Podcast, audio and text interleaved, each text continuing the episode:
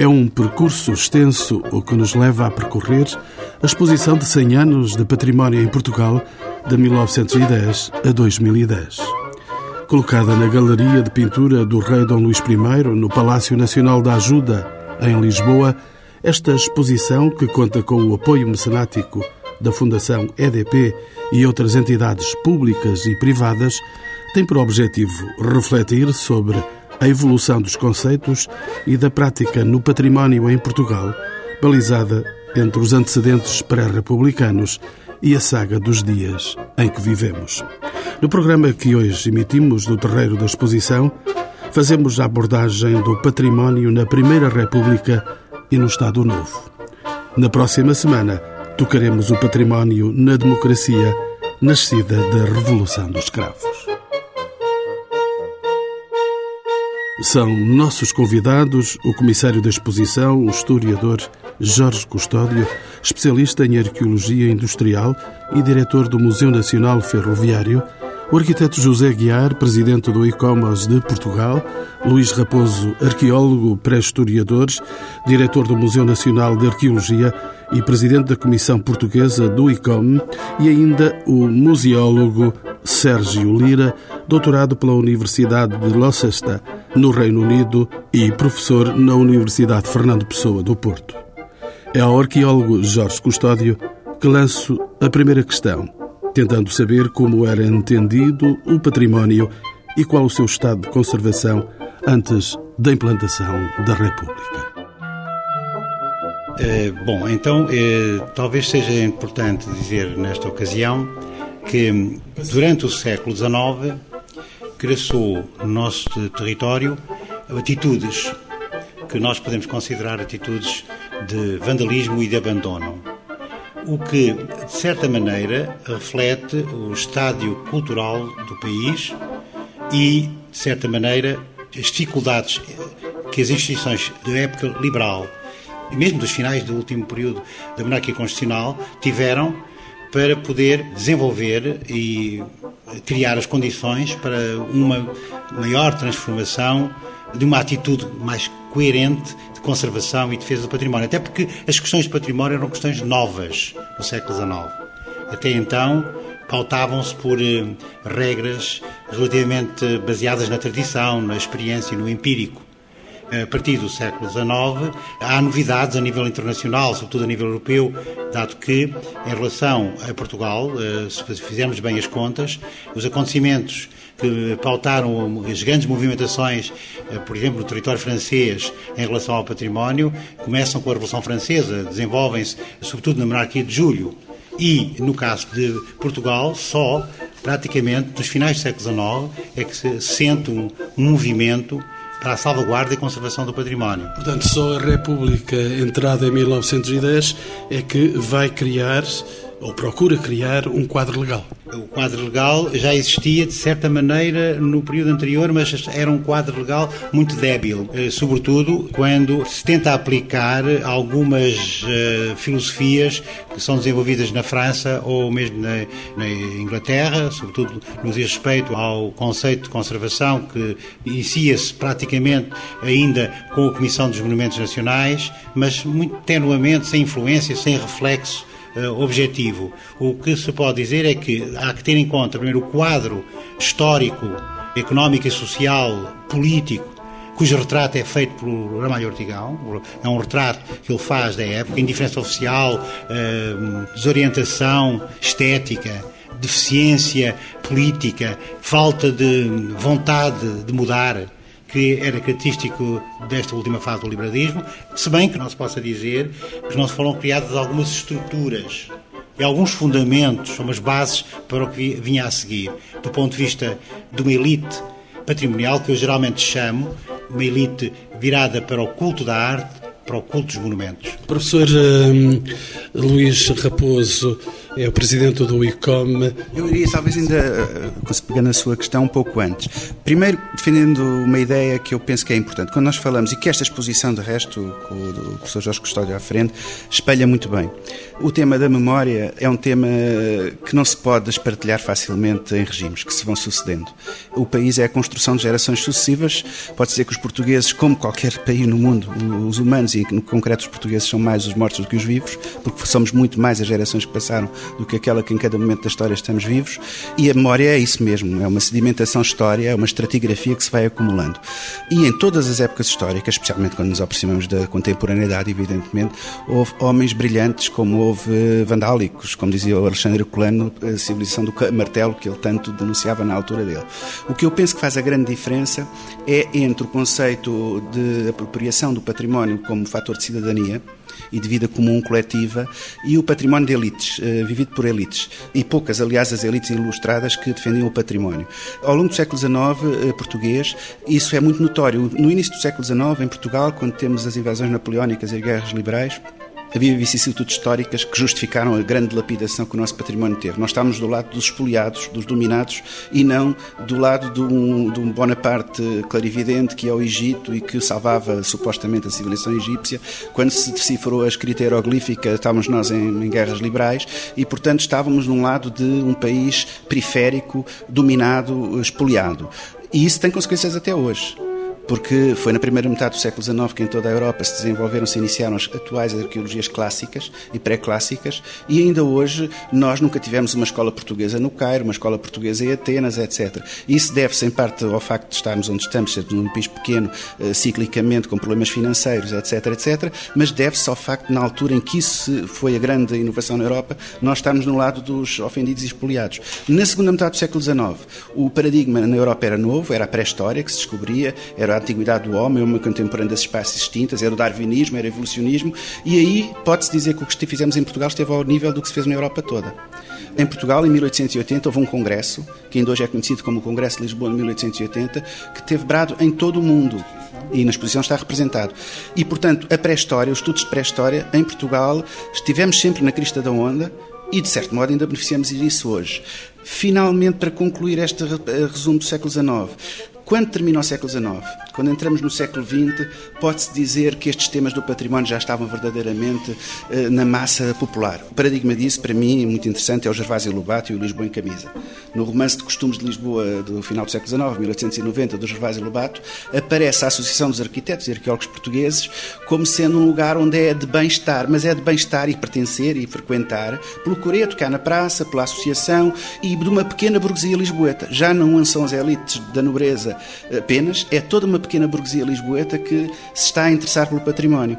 E a prova de que isto é assim é de que, para além das classificações dos primeiros monumentos nacionais serem feitos ainda no regime da monarquia liberal, em vésperas da República, cinco meses antes de, do 5 de outubro de 1910, que saem as primeiras listas de classificação de monumentos nacionais, incluindo sítios arqueológicos, pré-históricos, castros, etc.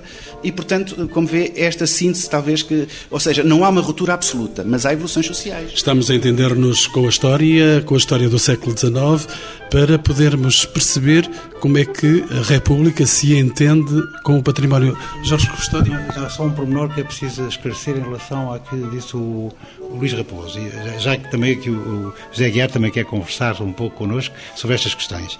É simplesmente isto, é que as questões do património em Portugal só a partir de 1875 passam a ser entendidas como uma questão pública, uma questão de interesse público, uma questão que interessa à, à nação, ao país, não é?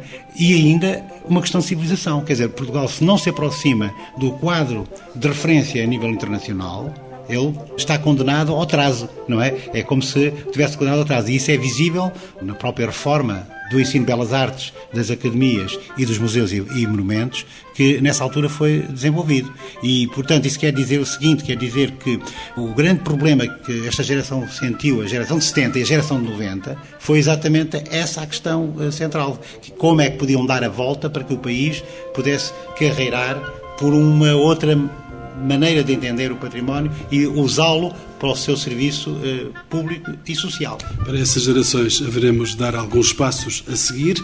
Para já, arquiteto José Guiar, presidente do ICOMOS.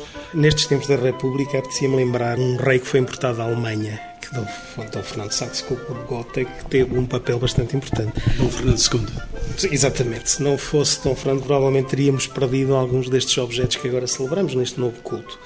E penso que, apesar de tudo, importa dizer que eh, Dom Fernando introduziu uma lufada de modernidade que acaba também por ter alguns efeitos e disputar este civilismo, esta, esta atitude cívica perante os monumentos que depois, evidentemente, toda esta geração dos finais do século XIX depois vai pouco a pouco construir. Portanto, era esta pequena parte e ocorre o trabalho da Maria Helena Maia, não é? Sim, sim. A tese de doutoramento dela, ou da professora Maria João Neto também, enfim, que dá... Eu, eu discordo um pouco desta visão. Eu discordo um pouco desta visão por uma simples razão. A problemática em Portugal que se colocou a partir de 1865 era uma problemática que assentava sobretudo na necessidade de ser constitucional o problema do património e não ser um problema de mecenato régio. A questão do mecenato régio. Aí estamos de acordo. A questão do mecenato régio tinha criado alguns entraves ao desenvolvimento das lógicas do património português. Gostava só de reforçar uma coisa: que evidentemente que este mecenato régio tinha por trás uma ideologia também de, de apoio à Sim. Casa Real. Não, não é por acaso que são os monumentos estruturais para a própria intervenção enfim, da Casa Real ao longo da história que são apoiados pelo próprio rei. Não é? Eles são muito bem escolhidos tudo está ligado de tal modo que aquele Congresso de Lisboa que eu citava em 1880 não foi por acaso em 1880, que é o ano do duplo centenário da perda da independência e da morte de Camões. E também não é por acaso que um grande museu, como o Museu Atual Nacional de Arqueologia, Museu Etnológico Português Leite Vasconcelos, foi criado em 1893 na ressaca do ultimátum. É Luís Raposo que fala. Exatamente, tenho de defender a minha dama também. Mas foi exatamente, foi, foi mercê, e o próprio Bernardino Machado, na altura era Ministro das Obras Públicas, dirige um cartãozinho que guardamos religiosamente o original no Museu ao Leite Vasconcelos, em que diz passe por cá porque finalmente há condições de avançarmos com a sua ideia de museu. Porque estavam inflamados os ânimos na sequência do ultimato e a ideia de Leite Vasconcelos no Museu do Homem Português, que era um museu considerado, digamos, do homem na sua longa duração, não era de regime nenhum. Aliás, Leite Vasconcelos, continuando a defender a minha dama, devo dizer que, sendo dos sábios mais ilustres que nós tivemos, do que viveu mais tempo, do que passou desde a monarquia liberal até ao Estado Novo todos os regimes, é dos poucos que chega ao fim e nós não sabemos se era monárquico ou se era republicano. Eu vou saber se me deixam entrar na República, porque com este andar vou ter que dar eh, democraticamente ao tempo ainda não se utilizavam estes termos, mas vou ter que dar eh, democraticamente a palavra a Sérgio Lira. Ele vem do Porto, é historiador pela Universidade do Porto e a sua especialização na área dos museus. E para além de, do Porto, a Universidade Inglesa de Lechner. Naturalmente, também observar já estas nossas primeiras entradas antes de abrirmos a porta à República. Era exatamente sobre a transição para a República e sobre alguma novidade que a República traz, evidentemente com uma herança anterior. A República preocupa-se na promoção e na prevenção, na salvaguarda do património, numa linha mais republicana no sentido de coisa pública do que aquilo que podemos ver atrás, mas eu julgo que há dois pontos em que a legislação republicana, talvez não tanto a prática, mas pelo menos a legislação, merece um toque. Em primeiro lugar, uma nota relativamente à preocupação no evitar da exportação de bens culturais, que é algo que, pelo menos, eu não conheço de forma tão explícita em legislação anterior. E a República preocupa-se, quase poderíamos dizer num sentido nacionalista de fronteiras clássicas, em dificultar ou impedir até a exportação de bens culturais. 50% ad valorem se quisesse vender património arrolado para o estrangeiro. E o segundo, puxando à minha dama, a reorganização e a modernização dos museus. Os museus nacionais, que merecem esse esforço, e a criação ou a implementação, ou se quisermos o impulso para a fundação dos museus regionais, que virão a ter mais à frente, haveremos de ter tempo certamente para analisar, uma importância significativa no panorama do património da museologia portuguesa. E estas duas notas impedir a exportação ou dificultar a exportação e reorganizar e impulsionar os museus, parece-me que são duas novidades da República que merece ser assinalado. Professor Jorge Custódio, deixe-me então perguntar-lhe, e entrando na República, o património integrou um discurso ideológico que se soltou da República. Sim, esse discurso ideológico é evidente, mais que evidente. E é um discurso ideológico que por um lado, está diretamente conotado com a, vá lá, a bandeira nacional, não é? Isso é extremamente importante a ser referenciado, assim como também conotado com um conceito muito vago ainda, mas de, de povo, é? Que na realidade é, no fundo, a admissão de que a sociedade também tinha uma palavra a dizer no ponto de vista da própria lógica da defesa, salvaguarda e conservação do património.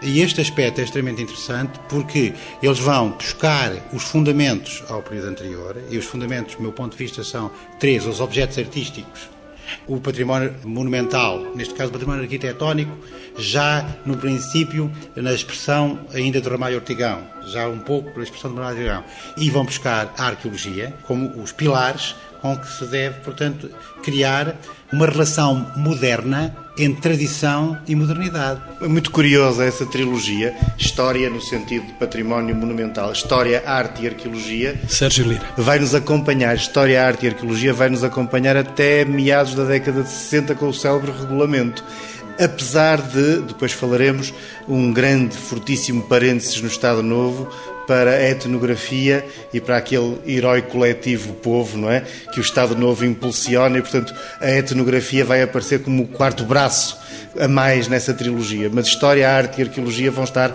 sempre presentes. Luís Raposo? Não, o que eu queria dizer é que, de facto, o ideal republicano sabemos que passa pela instrução pública, pela igualdade, teoricamente falando, pelo menos, não é? De civil, no casamento, etc. Tudo isso um conjunto de, digamos, de valores muito estimáveis ainda hoje, que nem todos foram, evidentemente, infelizmente, levados à prática. Para este efeito, parece-me que é de citar um texto do Ramalho, do Ramalho numa fase otimista ainda, não do Ramalho já da, da época mais tardia, em que ele dizia que o mundo novo, a sociedade nova, há de fundar-se sobre quatro pilares, que eram a fábrica, a escola, o jardim e o museu. E, portanto, nestes quatro pilares está o mundo novo republicano. E não só. Jorge Custódio. Está a filosofia de Saint-Simon. Saint-Simon é, de facto, o, o, líder de todo o liberalismo, é o líder de todo o republicanismo e toda a religião do novo Estado, não é? E por isso, portanto, é, eles vão buscar tudo a, a estes grandes homens que, no fundo, pós-Revolução Francesa, desenvolveram todas as novas perspectivas para a própria cultura. Para Jorge Custódio, é isso que eu lhe perguntava. Nós estando em fronteiras relativamente fechadas, eh, sob o ponto de vista físico e, e até, de certo modo, ideológico, procurou-se acompanhar algumas das evoluções que ocorriam neste domínio a nível estrangeiro. Sim, é visível isso no período liberal. Repare-se, por exemplo, na importância que teve para Portugal, portanto, o Luís eh, Mozinho de Albuquerque, por exemplo, no caso concreto do restauro da batalha, nos conceitos que ele tem para o restauro da batalha, como, inclusive, portanto, o Alexandre Colano, que foi beber o quê? Foi beber aos franceses eh, toda a filosofia que desenvolveu, não é? Nos monumentos, mais um brado a favor dos monumentos, foi, foi lá buscar isso tudo. E mesmo o Homem da Garrete, e também o Ramalho Ortigão, o Ramalho Ortigão, o que é que ele é, senão um, uh, eu, eu encontrei textos dele uh, espantosos, ele é, no fundo, um John Ruskiano, não é? Portanto, ele está a defender, sobretudo, uma dama. Quando lhe pedem, por exemplo, para ele conservar e restaurar-se o Palácio Foz, ele diz, não é prioritário. Ele não é prioritário. O prioritário é o Mosteiro dos Jerónimos. Porque o Mosteiro dos Jerónimos está abandonado, abandalhado, não é? e que era preciso era reconvertê-lo como símbolo da Grey, como símbolo de Portugal. Eh, Mas a República, embora... Luís Raposo? Eu há pouco dizia que os ideais nobres, no fundo, são permanentes, não é? De, e quando se fala de memória, de país, de identidade. Mas o que a República realmente faz novo é aplicar isso no terreno. E mais bem do que mal, até devo dizer, se a República falhou em muitos domínios, imensos, no que diz respeito à organização do Estado para a defesa do património, deixa-nos algo reconfortados. Com homens decisivos. Exatamente. Com nomes decisivos. Isso explica até a exposição. A exposição vem, no fundo, demonstrar uh, uma coisa que era pouco conhecida dentro do âmbito do republicanismo, não é? Deixa-me só acrescentar. Sérgio Lira. É de tal forma verdade e, e forte o que acaba de dizer, que a República aplica e aplica bem, que o período que se lhe segue, ditadura militar, que chamava à República balbúrdia sanguinolenta e outras coisas desse género, diz a propósito da legislação sobre património e sobre museus que estava vazada nos melhores moldes do que se conhecia, que estava bem feita, que era para seguir, mais valia seguir aquilo do que tentar novas aventuras. Ora, se uma ditadura militar feita contra a República diz isto da legislação da República, algo estaria certamente correto nessa legislação. Os museus, do seu lado, estiveram um pouco a colmatar este desencanto que se estava a levantar. Os museus recebem um impulso organizador por parte da República mas vão ser relativamente pouco utilizados. Vamos, eh, a utilização republicana dos museus tem alguma limitação, até em função do analfabetismo, da falta de acesso à cultura no sentido que nós usamos hoje de consumo cultural, que é aquele conceito que vem dos anos 60. A República não conseguiu fazer com que os museus passassem a ser fortemente usados. No entanto, nós vamos observar uma diferença substancial desse ponto de vista exatamente no período seguinte. Não no sentido de utilização, poderíamos dizer, republicana, no sentido mais puro do termo, mas exatamente no sentido da utilização política e ideológica do património, que é o que a ditadura militar começa no final dos anos 20, princípio dos anos 30, e o Estado Novo depois vai continuar até praticamente ao seu final. Professor Luís Raposo? Não, eu só queria. É verdade, estou de acordo em termos genéricos, mas há casos e casos. O Museu, mais uma vez peço desculpa por evocar, de Arqueologia, o Museu Etnológico Português, na altura, como se chamava no tempo da República, era dos mais visitados museus do país. Era gratuito, era onde se fizeram cursos de iniciação à arqueologia e, em termos relativos, quando se olha para as estatísticas de visitantes no tempo da Primeira República deste museu nos Jerónimos, em termos relativos para o país que éramos, era muito mais visitado do que é hoje, por exemplo. O que é extraordinário, que nos deixa um bocadinho encolhidos, não é? Mas, mas era um museu a que se atribuía um caráter identitário, não é? De formação, de cidadania. E por isso era muito visitado.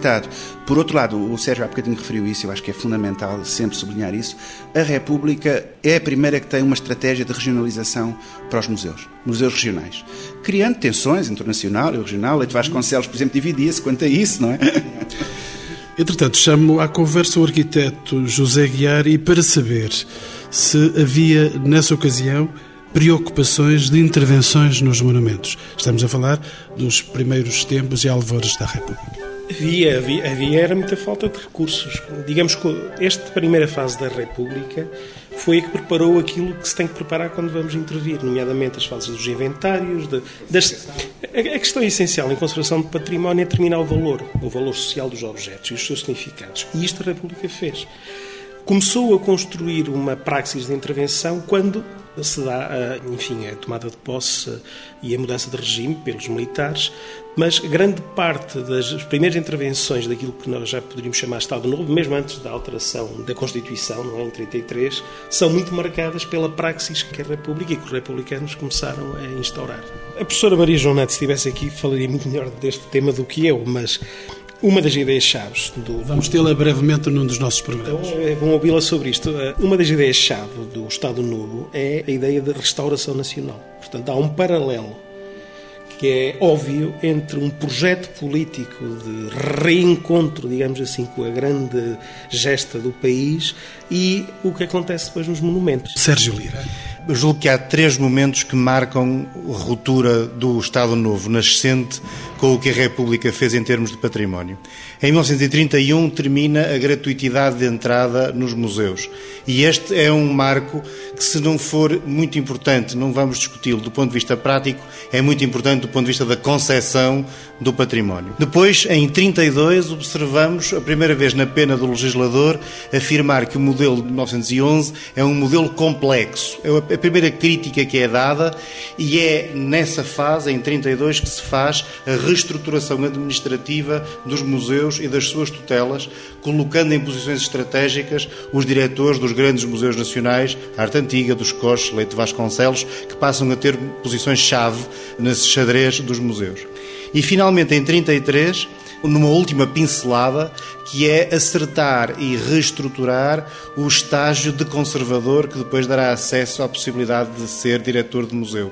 Esse parece-me que é o momento em que termina a construção de um edifício gizado mais atrás e que, aliás, eh, vejamos, é muito precoce relativamente a muitas outras intervenções do Estado Novo. Citando de cor, entre 36 e 37 temos mocidade portuguesa, temos obrigatoriedade de livros únicos nas escolas, temos obrigatoriedade do teclado H. César nas máquinas de escrever, temos a obrigatoriedade de estar integrado na ordem social e constitucional para se poder ser funcionário público. 36, 37. As questões dos museus e dos patrimónios estavam arrumadas entre 31 e 33, o que significa que o Estado Novo deu ao património uma importância estratégica precoce Depois podemos discutir porquê, mas que lhe deu, deu. Professor Luís Raposo, e por onde é que andava a arqueologia? Que andava a fazer a arqueologia? Este é um período de grande polémicas na área da arqueologia, porque precisamente nestes anos 30 houve estas transformações que o professor Sérgio Lira indicou. Eu acrescentaria talvez um dado mais, que é 36, não acabar em 33, mas 30, em 1936, que é quando é criada a Junta Nacional de Educação. E é a Junta Nacional de Educação que vai ser verdadeiramente, digamos, o corifeu ideológico do Estado Novo claramente com os cânticos, as fotografias nas escolas e tudo isso, e com tudo regulado, inclusive a arqueologia, o património, que passa a ser uma secção dessa Junta Nacional de Educação. O que é que nesta evolução, o que é que também, para além do que já foi dito, eu poderia acrescentar? Há uma expressão que eu confesso que nos meus tempos de estudante, do contra permanentemente, nunca consegui entender que tivesse substância, mas que ao olhar agora para esta legislação, para estes temas do património, lhe encontra alguma substância, que é a tão decantada democracia orgânica do Estado Novo. Que de democracia, para mim, não tinha nada quando eu me posicionava como estudante e como jovem nestas matérias. Hoje, quando se verifica as estruturas, nos anos 30, de 31, 32 até 36, as estruturas que se vão criando, eh, primeiro herdeiras ainda da República, depois mantém-se algum caráter democrático no sentido dos órgãos, são os tais diretores dos museus, são representar a Academia das Belas Artes, etc. São vários elementos que fazem parte de órgãos consultivos do governo, mas cada vez menos, inclusive alguns de associações dos arqueólogos portugueses, por exemplo, etc., mas cada vez menos representantes do movimento popular, do movimento associativo popular, digamos, dos cidadãos, para utilizar a expressão cara à República, membros que são independentes, um Leite Vasconcelos era muito independente e outros, mas que, no entanto, são grandes figuras também sociais. Portanto, é a tal democracia orgânica que se vai impondo a pouco e pouco. Mas seria um erro, penso agora, de uma penada dizer que é a autocracia toda que se instalou são pessoas clarividentes nestes órgãos, nos nacionais, eu não falo dos locais, porque a nível local é um desastre completo, mas eh, porque continuam a haver os Conselhos Municipais de Arte e Arqueologia, mas aí perde-se toda a independência e todo o saber, porque é o pároco de serviço, um professor escolhido pelo Ministro da Cultura, etc. Portanto, é toda uma composição que é essa, é orgânica sim, mas não suficientemente clarividente na maior parte do país. E aí há um desastre a nível local. Mas ao nível nacional, esta Junta Nacional de Educação só foi extinta em 1977 três anos depois de 74. Veja-se bem a falta que fazia ao país. Professor eh, Sérgio Lira, há figuras que pairam neste tempo. A política do espírito, a efígie de António Ferro, temos marchas novas dentro do Estado Novo. Temos, deixe-me só pontuar a última nota relativamente a essa democracia orgânica. Em 32, de facto, os diretores dos museus, que passam a ser museus nacionais, museus regionais e depois museus municipais, tesouros da arte, etc., os diretores passam a ser de nomeação governamental o que é sintomático de uma visão estratégica, de um domínio sobre essa circunstância. exatamente na política do espírito, exatamente na ideia do Estado Novo de utilizar o património, agora podemos entrar por aí, de utilizar o património num sentido ideológico e num sentido de propaganda. Há pouquinho houve uma frase que se disse à volta desta mesa: Nós somos um país pequeno, periférico, pois o Estado Novo anunciava com enormes parangonas: Portugal não é um país pequeno, e colocava a imagem, o fantasma das colónias, sobre o mapa europeu, tentando convencer os visitantes da exposição colonial no Porto, cerca de um milhão de pessoas, de que Portugal não é um país pequeno. Esta indoutrinação começava, se quisermos, na peça museológica ou em outro sítio qualquer e avançava em toda a estrutura do Estado, tendo fazer com que esse tal povo, esse povo, se convencesse, e convenceu, por exemplo, ainda hoje dizemos, oito séculos de Portugal. Estamos quase nos nove, mas como o discurso de Salazar, 1940, dizia oito séculos, nós ficamos com os oito séculos vincados e ainda muitos de nós, sem querer, dizemos salazaristicamente oito séculos de Portugal. Professor José Aguiar, entretanto, damos dois passos dentro do Estado Novo e chegamos aos anos 60. No campo das intervenções, o que é que a arquitetura fez? Antes de irmos aos 60, deixe-me só dar uma pequena pitada, porque há, uh, os anos 20 e 30 são períodos para a arquitetura, enfim, também muito entusiasmantes. Há um lado negro, certamente, do Estado Novo, mas há um lado extremamente entusiasmante. Eu diria um lado cheio de esteroides, lembra-me logo do Duarte Pacheco, não é? de um Estado que não se senta à mesa a despachar, mas que, se necessário, mete-se no carro e vai aos sítios, aos lugares resolver problemas, arquitetos, engenheiros, políticos, E este lado é ainda hoje, sobretudo, enfim, para nós arquitetos, muito estimulante. O modernismo português nasceu aqui, enfim, e muito do melhor que se fez no século XX também se fez eh, entre os finais dos anos 20 e, eu diria, o início dos anos 30. Anos 60. Anos 60. Os anos 60 são complexos. Por um lado, perdeu-se a inocência, já não há tantos esteroides, o regime do Estado Novo está em estado velho, está caquético, a cair da cadeira, enfim, já não tem todo esse reformismo. Aliás, os arquitetos vão lhe mexer em alguns sítios quando se reúnem em 48 e provocam uma revolução antecipada. O Congresso 48 foi um, um, congresso extraordinário, com uma nova geração uh, que questiona claramente os ditados uh, políticos. O Estado queria que se fizesse a Casa Portuguesa, que era um tema que vinha desde o século XIX, enfim. Os arquitetos dizem, não sabemos o que é, que é a Casa Portuguesa, temos que fazer um inquérito, temos que saber fazer um inquérito da arquitetura popular portuguesa, que já sabiam qual era o resultado, é que se ia provar que não há uma Casa Portuguesa, mas que há muitas casas portuguesas, e, portanto, isto altera completamente os dados da questão. E o que é curioso em todo este processo é que os arquitetos portugueses queriam ser modernos, queriam viver a sua contemporaneidade, mas ao estudarem curiosamente a arquitetura popular, fazendo aquele célebre inquérito, eu diria que se transformaram em pós-modernos. Deram um salto quase de 30 ou 40 anos no processo, porque quem partiu e descobriu comprometido como estava com esta ideia de futuro e de, de, modernidade, e de repente descobre este país que se estava a perder, que estava a desaparecer, enfim, aquele país agrícola, vernacular, quando regressa já não vem o mesmo. E de repente, muitos dos próprios eh, questionamentos internacionais do movimento moderno também surgem de repente em Portugal com toda esta geração fabulosa, Fernando Tábora, Nuno Teotónio Pereira, Álvaro Cis, enfim, que também teve ligado a estes processos. Todos esses arquitetos e o arquiteto que está na minha frente, José Aguiar, naturalmente leram a Carta de Veneza. Uh, leram, penso que sim. A Carta de Veneza foi um documento estruturante. Curiosamente, e a exposição surpreendeu-me. Eu estava convencido que só havia dois portugueses na, na construção do e-commerce, ou do e-commerce, se quiser, que eu aqui represento e descobri nesta exposição que não, que afinal eram cinco ou seis quadros da Direção-Geral de Edifícios e Monumentos Nacionais, o seu diretor, o arquiteto Luís Benavente e outros. Enfim, fiquei muito surpreendido porque na nossa própria história, digamos, temos que ir reescrever, estávamos convencidos que apenas dois teriam estado. Não estiveram, estiveram mais.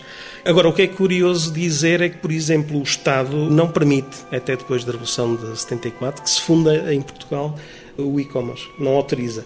Tem sobre isto ideias muito definitivas e não autoriza que a própria Direção-Geral de Edifícios Internacionais, que esteve eh, na criação deste documento internacional de referência, ajuda a fundar a Comissão Portuguesa do e-commerce. Não é só neste caso. Professor eh, Jorge é Custódio. E eu aqui voltaria um pouco a recuperar alguma notação acerca da República. Quando há bocadinho disse que, na realidade, há novidades que nos surpreendem no, no período republicano. E uma das novidades é esta: é que os republicanos estão atentos ao movimento de património arquitetónico internacional.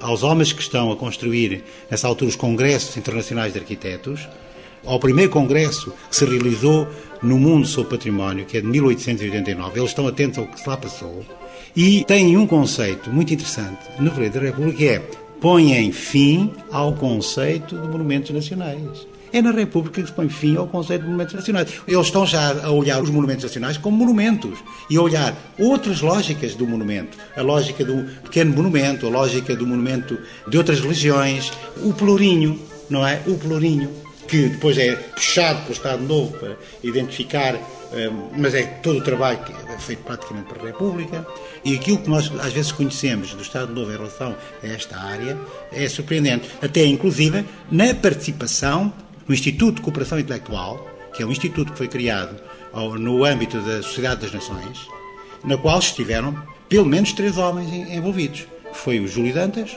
que chegou a ser dirigente, o José de Figueiredo e foi o Luciano Freire, que quiseram ir ao Congresso de Roma que é de 1930, que era para o tratamento das obras de arte, e não foram autorizados para poder, já estavam na ditadura militar.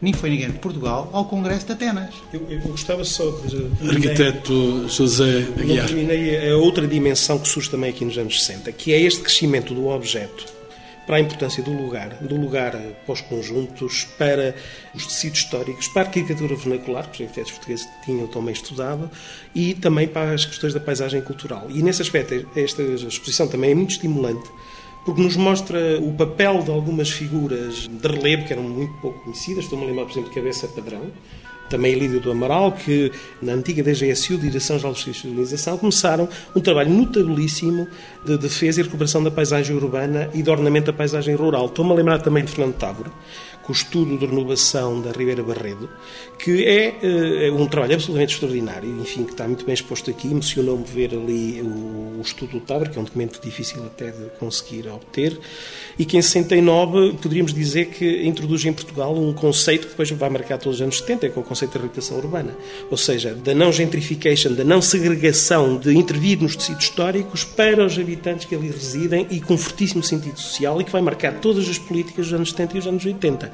Também ainda há no regime, enfim, provavelmente com o marcelismo, uma tentativa de renovação, provavelmente com elites das estruturas do Estado que estavam muito bem informadas, que conheciam muito bem o que estava a acontecer na Inglaterra, Gordon Cool, Kevin Lynch, etc., e que tentam fazer uma reforma dentro do próprio Estado e que anunciam, por exemplo, no caso deste estudo do Távora, muito do caminho que iríamos seguir depois dos anos 70 e 80. Portanto, não gostaria de deixar aqui esta nota, porque, porque acho que é, há um lado renovador no fim dos anos 60 que vai ser importante para o que acontece depois na década de 70. Arqueólogo Luís Raposo. Salienta bem arqueólogo, porque precisamente eu estava aqui a pensar neste contexto e a arqueologia.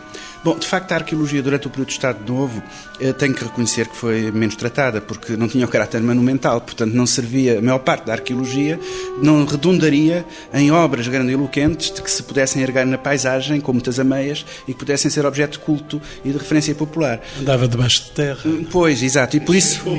Exceto conímbrica, curiosamente, exatamente, mas é de uma fase. Era a perspectiva da arqueologia somente, era a perspectiva do museu. Exatamente. É um caso muito especial e porque tem isso, não é?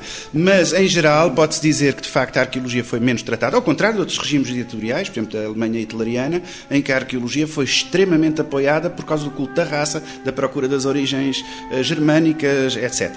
Mas aqui não tínhamos essas manias de querermos ser uma raça pura e, portanto, nem para isso a arqueologia servia, não é? Uh, talvez menos Correia ainda o tentou, mas não, não teve grande êxito.